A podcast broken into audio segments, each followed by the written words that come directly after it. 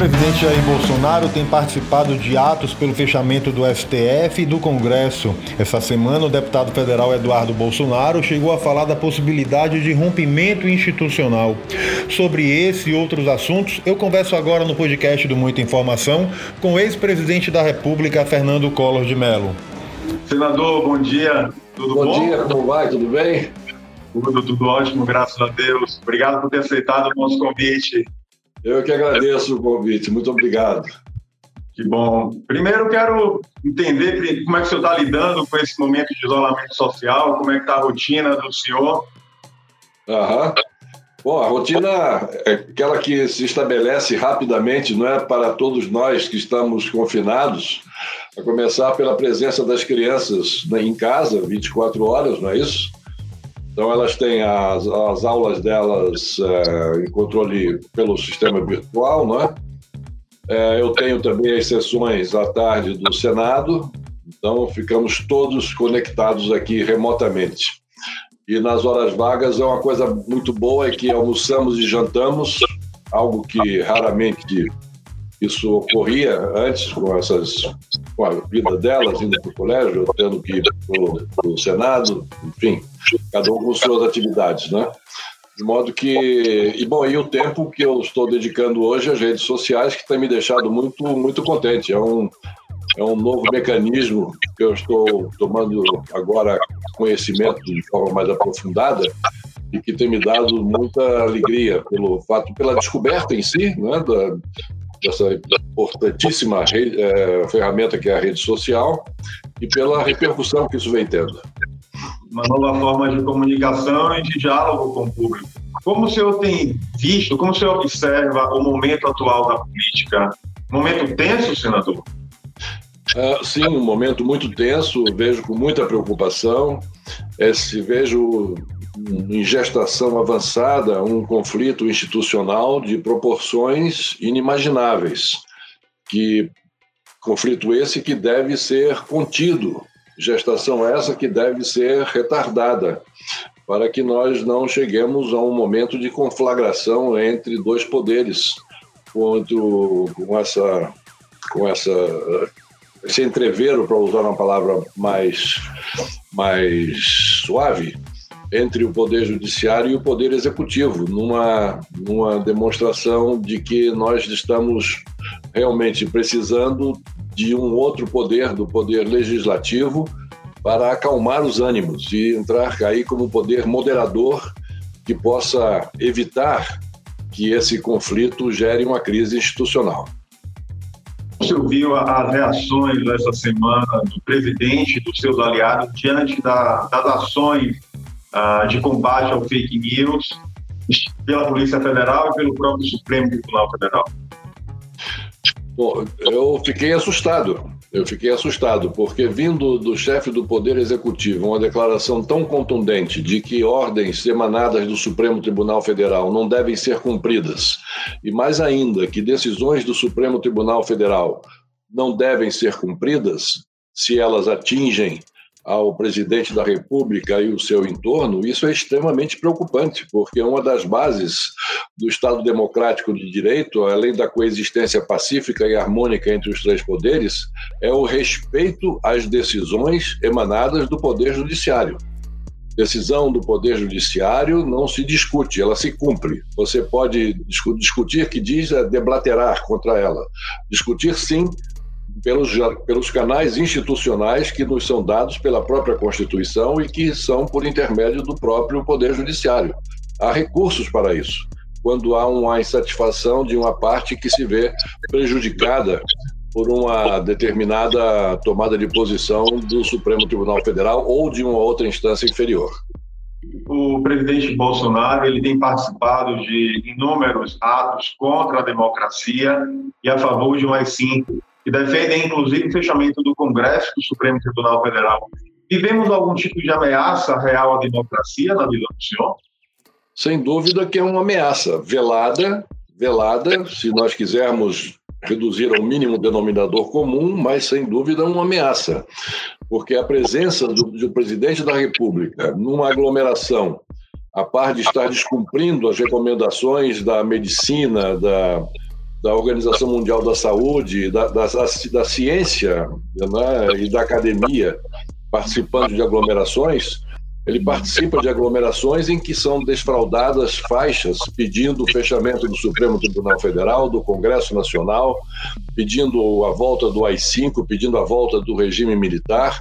Então, a simples presença dele e ficar silente diante dessas faixas, só se pode depreender que ele, no mínimo, está consentindo que aquilo seja feito. E na figura de o, o presidente da República, que está subordinado, é o primeiro subordinado à Constituição Federal, ele tinha que se manifestar contrário na hora, mandar recolher imediatamente as faixas e não se aproximar de aglomerações que trouxessem essas faixas para demonstrar o seu respeito absoluto às regras da Constituição e ao Estado Democrático de Direito. Essa semana, o deputado federal Eduardo Bolsonaro ele chegou a falar abertamente sobre a ruptura institucional no país. Ah, na verdade, essa situação, vindo de um integrante da família do próprio presidente, eleva o grau de tensão do país e preocupa muito na visão do senhor? Preocupa, por mais que nós possamos querer relativizar isso, dizendo não, é uma pessoa que tem, é muito jovem, é uma pessoa muito impulsiva, é uma pessoa que não tem experiência ainda, conhecimento, amadurecimento necessário para externar uma opinião de tamanha gravidade, por mais que a gente queira relativizar essa declaração, mas sem dúvida nenhuma é uma, é uma afirmação extremamente contundente e por ser de quem é filho de um presidente da República e sabendo todos nós de que o entorno do familiar do presidente da República é aquele que realmente vem coordenando as ações e reações do presidente da República diante dos fatos que se acometem, então isso naturalmente preocupa, porque é muito difícil a gente imaginar que o filho dele, que é um deputado federal, possa emitir uma opinião desta gravidade sem que ele tivesse tomado conhecimento ou sim, sem que ele, depois de dar essa manifestação ou feita essa manifestação, ele tenha repreendido o seu, o seu rebento, ele tenha repreendido o seu, o seu filho. Mas ele não repreende, então nos leva a acreditar, quem cala consciente, de que tudo aquilo que o filho externa tem o apoio se quando não o incentivo do próprio pai. Já há espaço para se tratar do impeachment do presidente Bolsonaro ou falta apoio político e apoio popular para isso?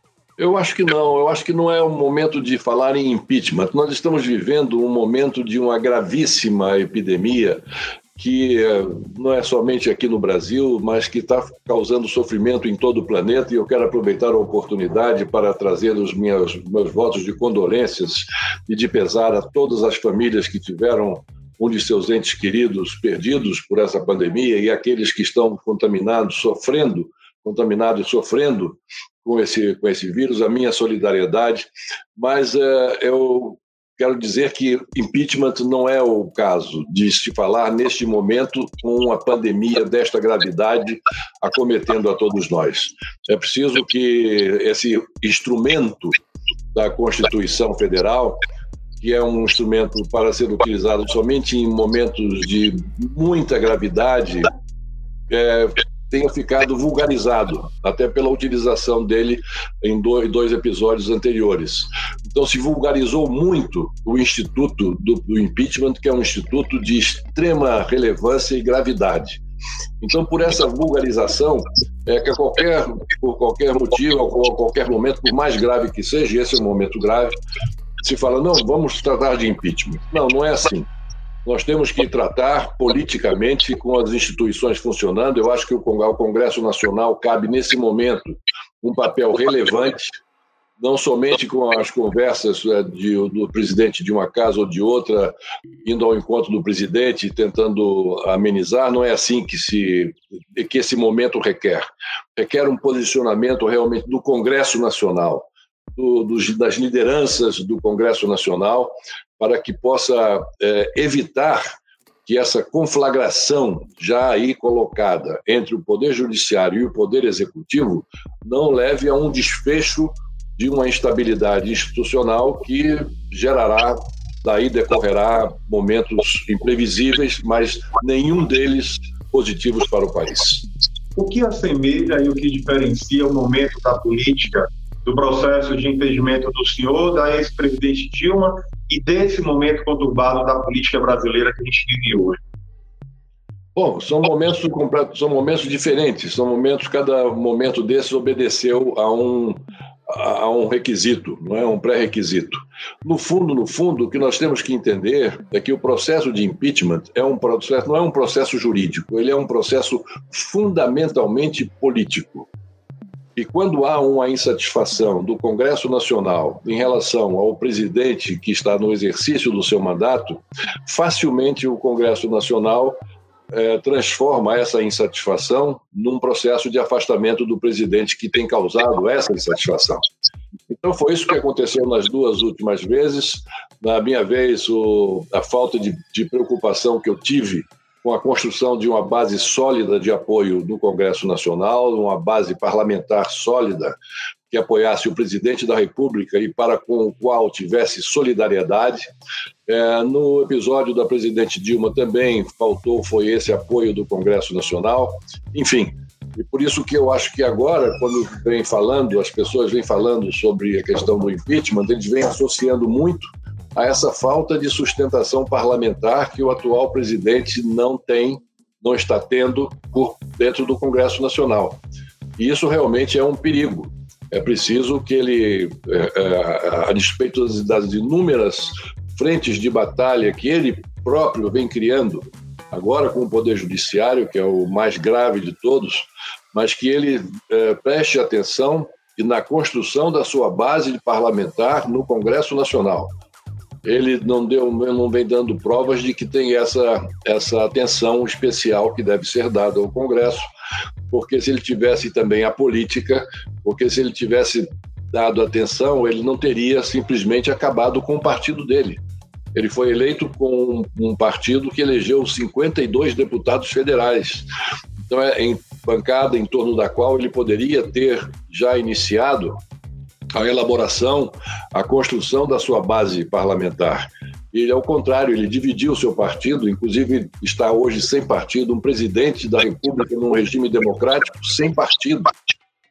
Né? Parece que ele ainda não entendeu que o presidente da República é o líder político da nação. E como líder político da nação, ele deve fazer política.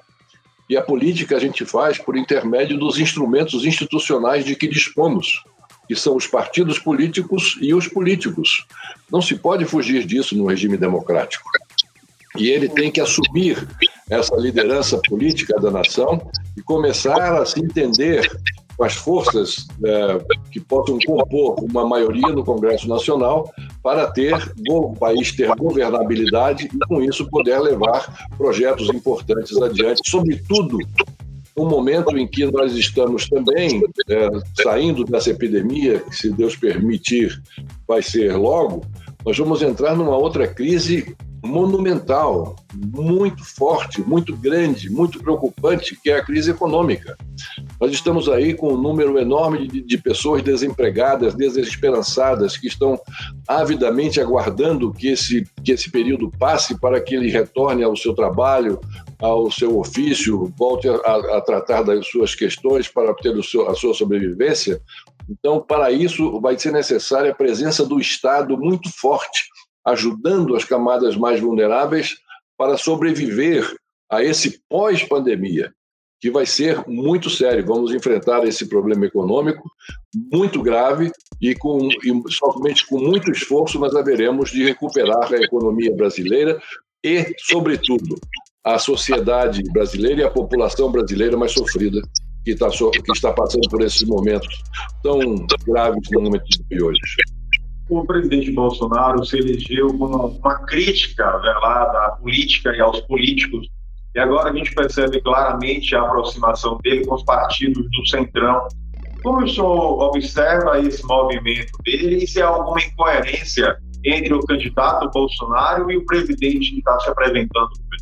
Sem dúvida nenhuma está havendo há uma incoerência entre o candidato Bolsonaro e entre o, o presidente é, da República, até muito recentemente, porque naquela manifestação que houve, da qual ele participou, de frente ao quartel-general do Exército, naquele momento em que ele subiu na caminhonete, as primeiras palavras que ele dirigiu aos manifestantes ali presentes, portando aquelas faixas a qual, às quais nós já nos referimos anteriormente, foi dizer que ele não estaria fazendo entendimento com ninguém, não queria conversa com partido político nem com político.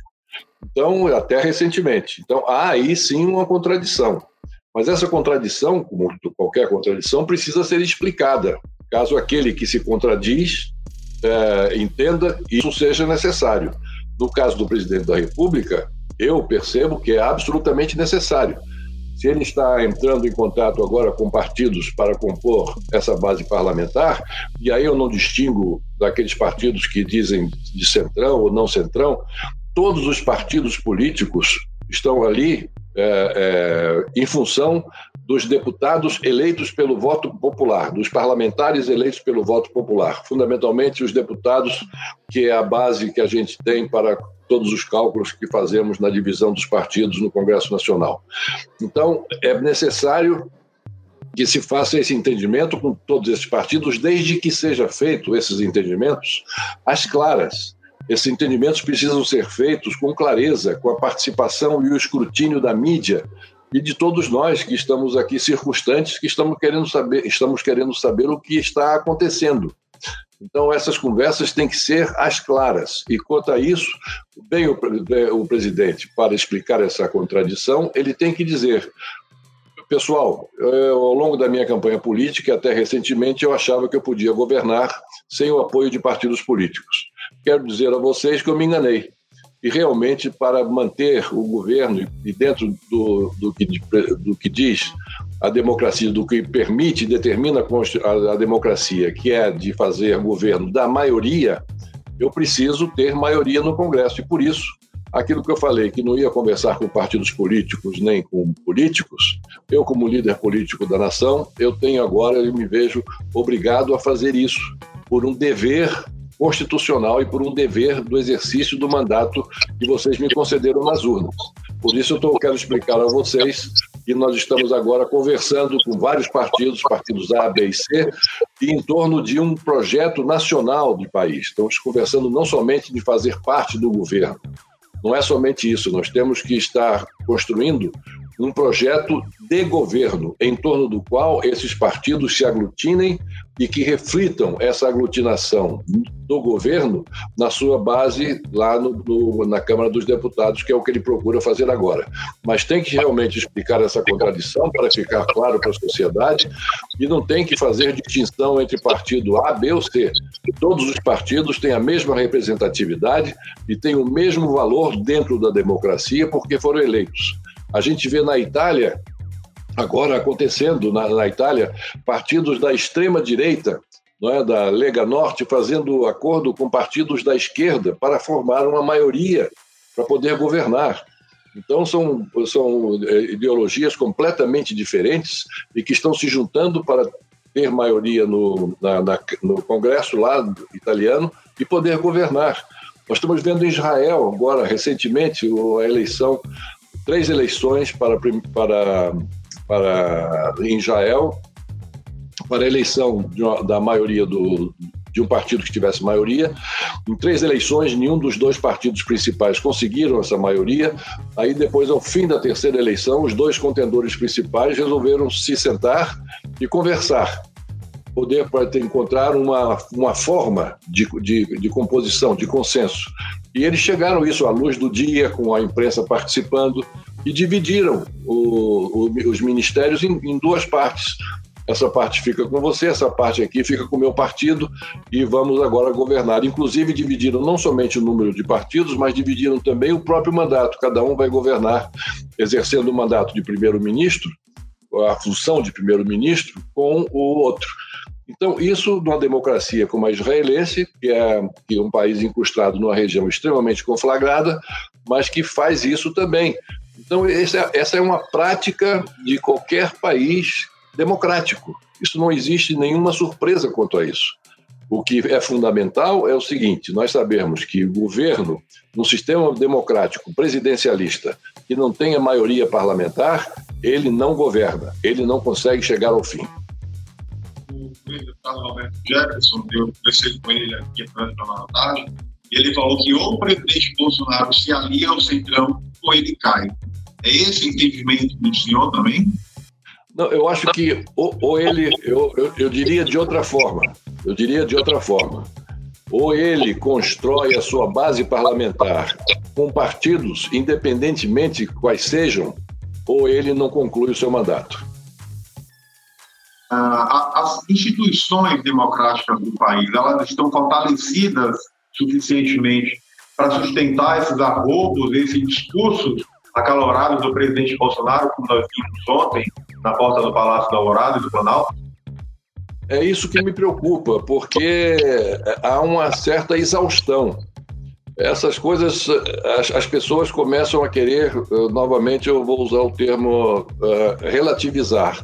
Estão querendo relativizar essas declarações do presidente, dizendo: não, isso é uma bravata, e não, isso é porque ele é assim mesmo, é do jeito dele, todo mundo sabia que ele era assim, enfim, e vai assado, mas as pessoas podem ter o seu temperamento, mas quando guindadas a uma função como ele foi guindado, de chefe de Estado e chefe de governo, presidente da República, o temperamento de qualquer um que lá chegue tem que ser amoldado à liturgia do cargo, tem que ser é, moldado e, e, seguir os parâmetros de conduta exigidas por um presidente da República que exige sim contenção do seu, do seu palavreado, do seu do uso vernacular de palavras impro, absolutamente impróprias para se dirigir ao eleitorado e às pessoas, tem que se comportar em conformidade com o cargo que ele está exercendo.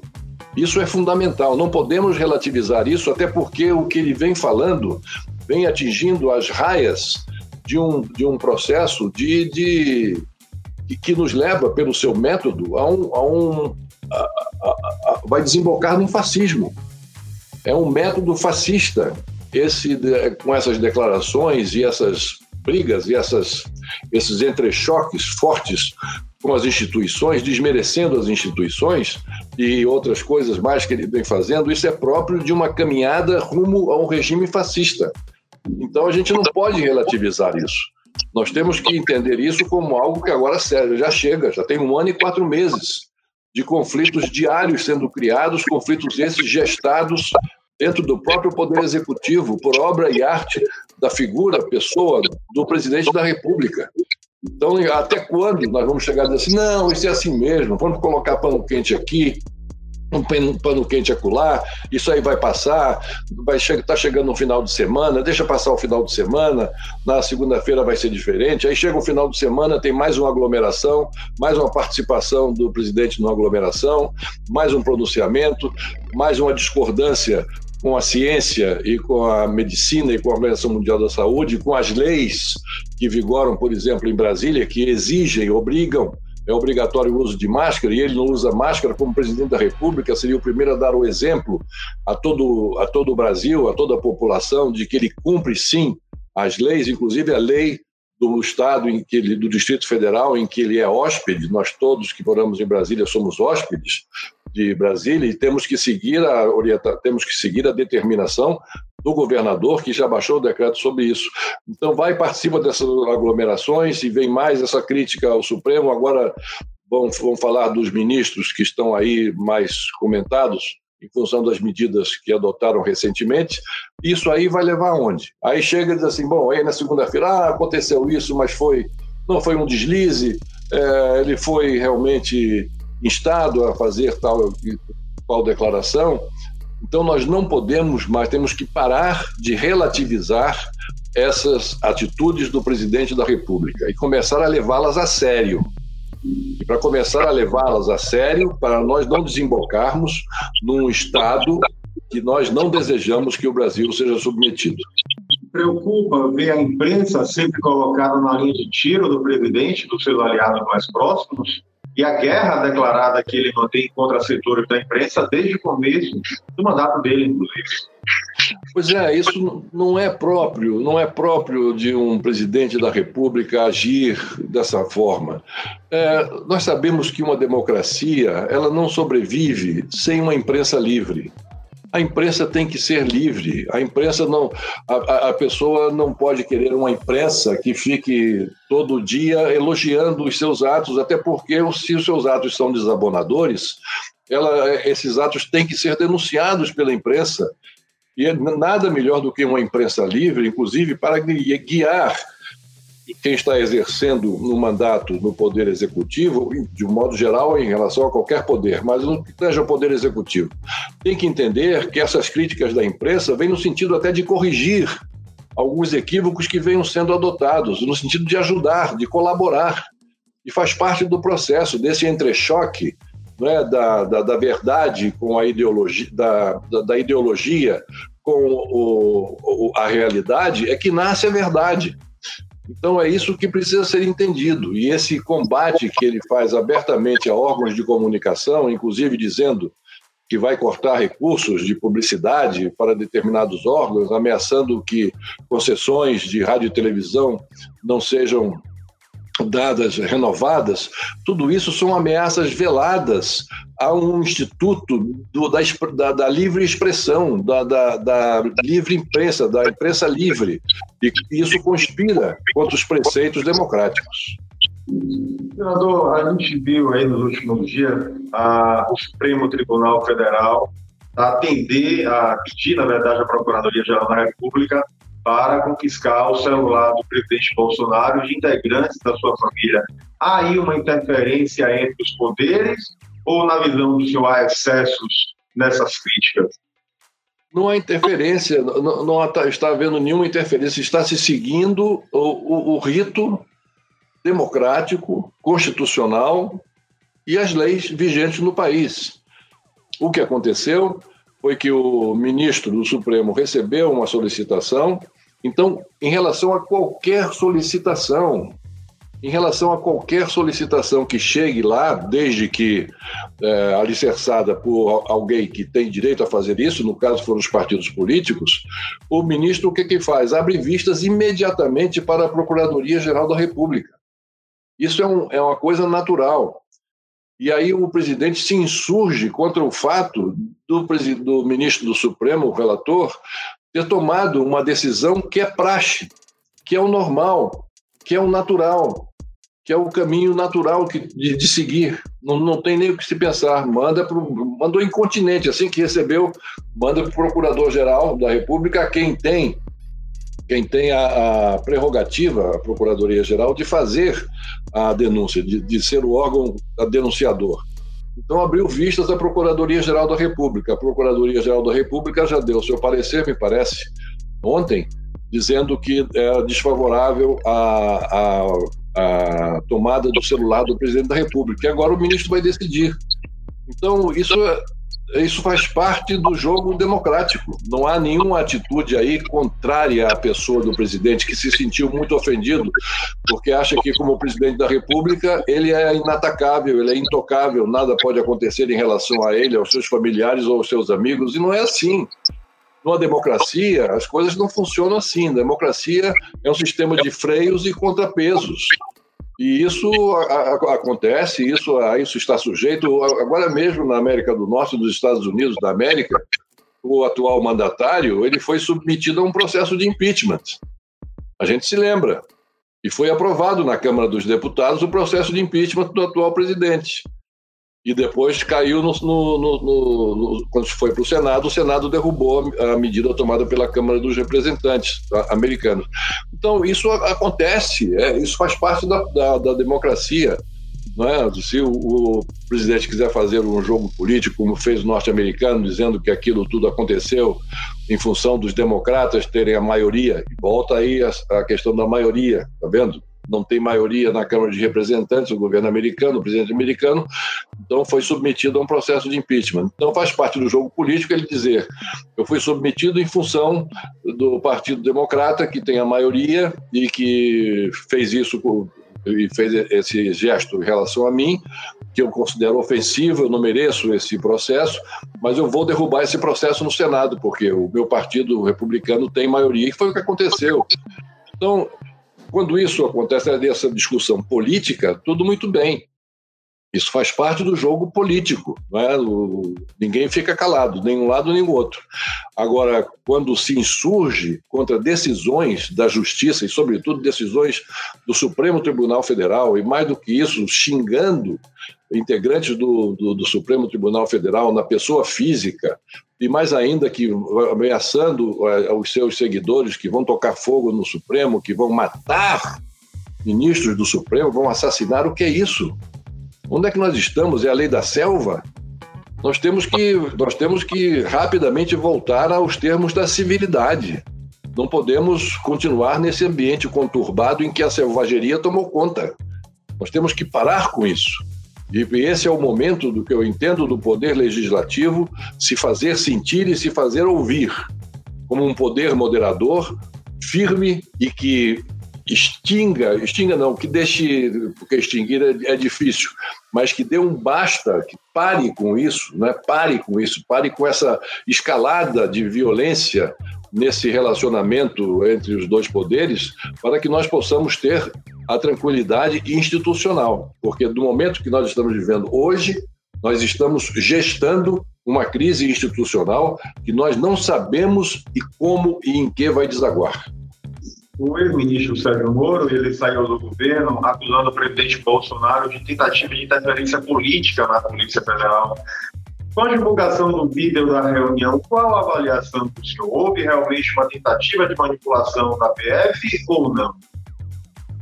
Bom, pelo que eu vi, pelo que eu ouvi, pelo que eu li, não há nenhuma dúvida que o presidente se referia sim à Polícia Federal, se referia ao interesse dele, ao desejo dele de mudar o diretor-geral, de mudar o superintendente da Polícia Federal no Rio de Janeiro. É, aí, eu não sei se para isso, mas eu aí já não sou eu que estou afirmando, é o que as pessoas estão depreendendo, para, porque isso estaria afetando pessoas da sua família.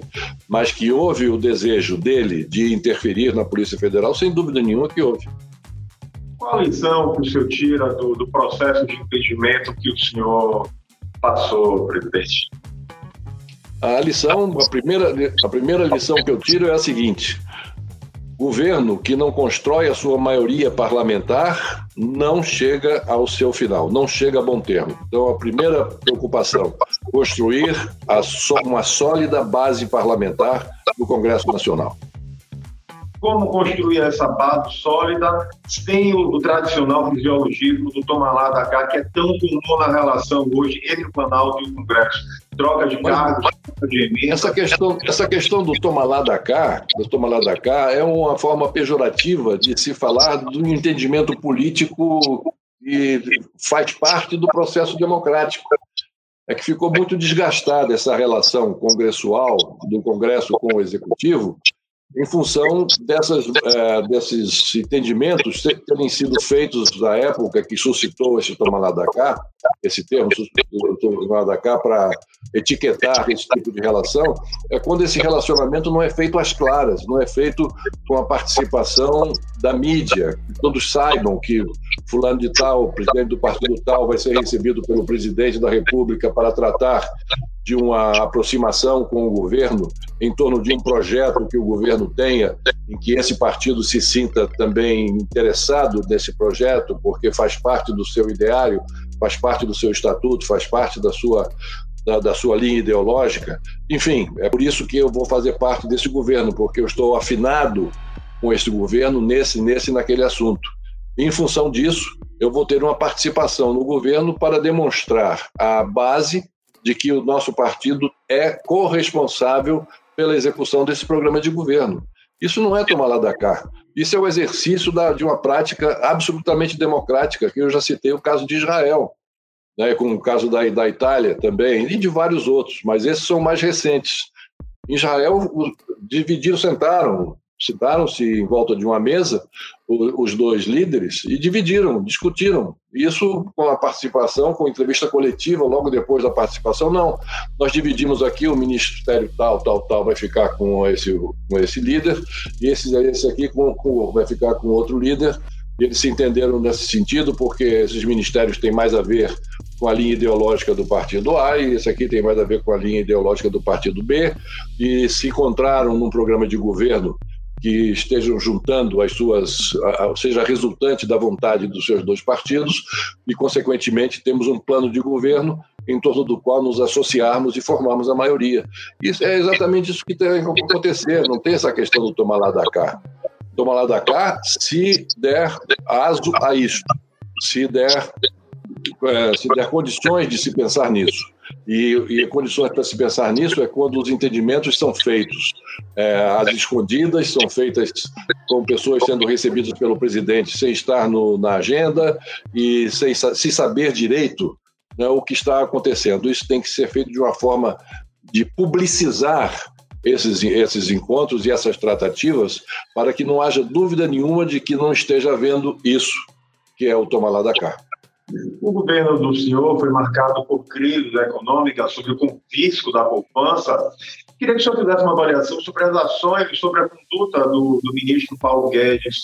Ele realmente consegue é, ajudar o país nesse processo pós-pandemia? Qual a avaliação que o senhor?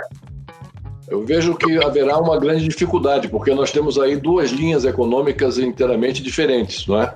Uma é a linha política, política, a linha econômica do ministro Paulo Guedes, que ele é a questão do ajuste fiscal, ele prioriza, ele é da, da escola de Chicago, de Milton Friedman, de Adam Smith lá atrás, então que preza pelo ajuste fiscal, pelo ajuste nas contas públicas. Bom, agora acontece que nós somos, estamos sendo vítimas de uma pandemia planetária, com, com, é, com causas aqui terríveis no, no Brasil, sobretudo para a população mais vulnerável. Então, nesse momento, cabe ao Estado fazer o quê? Prover, fazer o máximo, máximo do máximo, para prover as necessidades daquelas camadas mais vulneráveis da população. Significa fazer chegar à ponta da linha recursos, como vem fazendo inclusive o governo, de forma louvável. Com essa questão dos 600 reais, embora isso ser, precise ser estendido por mais tempo, mas, enfim, já tem 50 milhões ou 60 milhões de pessoas já receberam esse auxílio, fora os microempresários e pequenos empresários, e já tem uma lei votada no Congresso, sancionada pelo presidente, mas até agora os bancos ainda não resolveram essa questão. É preciso que o governo federal é, entre de rijo nessa questão para obrigar os bancos a fazerem esses créditos e esses empréstimos aos micro e pequenos empresários que estão todos com a corda no pescoço. Enfim, mas são ações que o governo vem adotando que são, são meritórias. Então é isso que o Estado precisa fazer. Ou seja, o Estado que é, já é de uma linha keynesiana, que é a da participação do Estado no fator de estabilização social. Então, é, agora está sendo feito isso por obrigação das circunstâncias. E vem sendo gasto, dinheiro gasto, não investido esse dinheiro para diminuir porque não vai terminar, não, não está terminando o sofrimento, mas pelo menos diminuir a intensidade do sofrimento porque passam milhares e milhares e milhares de brasileiros. Então, o problema, grande que nós vamos enfrentar depois dessa passada essa pandemia é a questão econômica. Como é que nós vamos sair do grande problema econômico causado pela pandemia? Então aí é que vai haver o choque, porque o ministro Paulo Guedes está esperando passar a pandemia para voltar com o seu projeto de reformas e de ajuste. E isso é absolutamente incompatível com a necessidade absoluta que o Estado tem, por dever, por obrigação, de atender a população que está a necessitar dessa ajuda. Isso aí gera um conflito. E desse conflito eu não sei o que vai prevalecer. Tem que prevalecer a presença do Estado nesse momento. Isso vai se contrapor frontalmente com a política uh, ideada, idealizada pelo ministro Paulo Guedes. Como senhor vê as ações do presidente, do próprio governo Bolsonaro no, no auxílio, na ajuda à população, que é a maioria população de baixa renda, situação vulnerável, e também ao setor produtivo do país? São medidas que estão aquém da demanda e da crise que nós vivemos hoje? É isso que eu falei agora há pouco. É, são dois pontos relevantes e que o governo tem se saído relativamente bem. É claro que está precisando de mais coisa, precisando consertar. Já citei aqui a, a, questão dos micro e pequenos empresários que estão tendo dificuldade de acesso ao crédito depois desse crédito ter sido é, fruto de uma medida provisória do próprio, do próprio governo e com aprovação já da Câmara e do Senado em tempo recorde. E até agora a implementação desse programa não, não está é, logrando êxito. Somente 2% dos micro e pequenos empresários tiveram até agora acesso aos créditos que estão autorizados eles a obterem do sistema financeiro é, para atender às suas necessidades atuais. E as necessidades dos micro e pequenos empresários são enormes e até agora não foram atendidos. Por isso que eu falei há pouco, é necessário que o governo intervenha fortemente para que o sistema financeiro acorde e venha cumprir com aquilo que está sendo determinado pela lei. Ah, com o ano eleitoral, há uma grande discussão sobre a mudança da data da eleição e até mesmo sobre a mudança, a prorrogação dos mandatos de prefeitos e vereadores.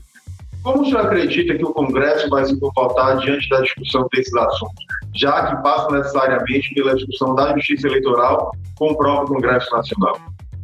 Bom, em primeiro lugar, nós temos que dizer que essa discussão ela tem que estar atenta ao que diz a lei, ao que diz a Constituição da República, que eleições serão realizadas no período tal, assim, assim, assim, assim, assado. Isso é o que diz a Constituição. Nós discutirmos essa questão agora significa discutir uma mudança constitucional. Então, nós temos que. É, as eleições estão marcadas para esse ano, dia 7 de outubro. Então, é dia 7 de outubro que elas serão realizadas. Ah, mas tem a pandemia. Nós temos que aguardar. Nós temos que aguardar se a pandemia. Não, porque a pandemia, nesse estado de coisa, como é que vai fazer para os mesários ficarem, poderem trabalhar, as filas que se formam na, nas sessões eleitorais, como é que vai se manter aquele distanciamento? Enfim, tudo isso são questões que estão levantando. Mas o que nós temos que cerrar fileiras é no cumprimento à Constituição. Então, a eleição está marcada para esse ano, temos que fazer força para que ela seja realizada esse ano. Se precisar de algum adiamento, em função da questão da pandemia, que se adie, mas dentro deste mesmo ano. Não é somente. E, e a questão da prorrogação do, do, do, mandato, isso pelo menos não está ainda no farol. Eu, eu, eu vejo que há um movimento do, dos prefeitos a nível nacional que pedem, são favoráveis à prorrogação dos mandatos com a coincidência de mandatos para eleição em, de, em todos os níveis em 2026, 2022, não, 2020, enfim, no período em que vai que haveria então a coincidência de forma que fosse eleito fosse eleito do prefeito, vereador, prefeito, deputado estadual, governador, deputado federal, senador e presidente da República. Então, isso aí é o que eu vejo que há um movimento no, no âmbito dos prefeitos pleiteando isso. Mas é necessário nós fazermos atenção, vamos devagar com andor. É necessário que nós primeiro prezemos a Constituição e o que diz a Constituição. E vamos aguardar o que acontece. Vamos aguardar torcendo para que essa pandemia, até lá, até as eleições de outubro, ela, ela possa já ter dado uma trégua, de modo que nós possamos cumprir com o que determina a Constituição, que diz respeito à, ele, à eleição, que é um princípio fundamental do processo democrático, é a eleição, é a renovação, renovação dos mandatos, né? Isso aí, esse escrutínio é fundamental porque faz parte, é o óleo que movimenta a máquina da democracia, é a eleição. Falando de eleição, chegou a ser cogitada a possibilidade do senhor ser candidato na última eleição a presidente da República. O senhor alimenta o desejo de voltar a disputar o comando do Palácio do Planalto? Eu, eu, eu, a minha manifestação é que eu desejo sobreviver a esse momento que nós estamos vivendo e passando. Eu desejo sobreviver, chegar em 2022 vivo, passando por essa pandemia, como eu espero que todos nós passemos também, para podermos estar vivos até lá. Esse é o meu desejo. Senador, eu quero agradecer demais a participação do senhor aqui na Tarde Conecta, agradecer a sua disponibilidade de conversar com os baianos, com nossos espectadores, ver amanhã nas páginas do Jornal à Tarde. E que mande uma mensagem para a população da Bahia, sobretudo nesse momento tão conturbado que a gente vive da política e esse momento delicado de crise sanitária e de impacto direto na economia do país. Bom, em primeiro lugar, quando a gente fala da Bahia, automaticamente um sorriso tem que vir aos lábios, né? Porque é um estado tão bonito, um povo tão querido, que sempre o que emana da Bahia é a alegria, é a alegria, é a paz, é a tranquilidade, não é? Então eu queria, primeiro lugar, abraçar toda a população baiana, abraçar a todos vocês, dizer do meu bem querer em relação à Bahia e e também, nesse momento por que estamos passando, transmitir os meus votos de condolências a todas as famílias que têm sofrido com perdas de familiares por essa pandemia do coronavírus. A todos vocês, o meu abraço também de condolências e aqueles e as famílias também daqueles que estão de alguma maneira afetados já pelo vírus, que o restabelecimento desses que estão ah, sofrendo dessa forma possa ser um restabelecimento rápido para que possamos voltar a conviver como nós todos gostamos, apertando as mãos, nos dando abraços e podendo participar de eventos coletivos. A todos vocês, muito obrigado. A vocês que fazem o grupo à tarde, o meu respeito, a minha admiração. Obrigado a você, Oswaldo, pelo convite e obrigado a todos que fazem parte da equipe já tem a, a escolha, já está decidido o que é que vai fazer como primeira medida no pós-quarentena, no pós-pandemia? Ainda não pensei, mas vou começar a pensar. Vou começar a pensar. Obrigado. Obrigado, senador. Grande abraço. Obrigado. Boa tarde. Siga a gente nas nossas redes sociais e até o próximo podcast.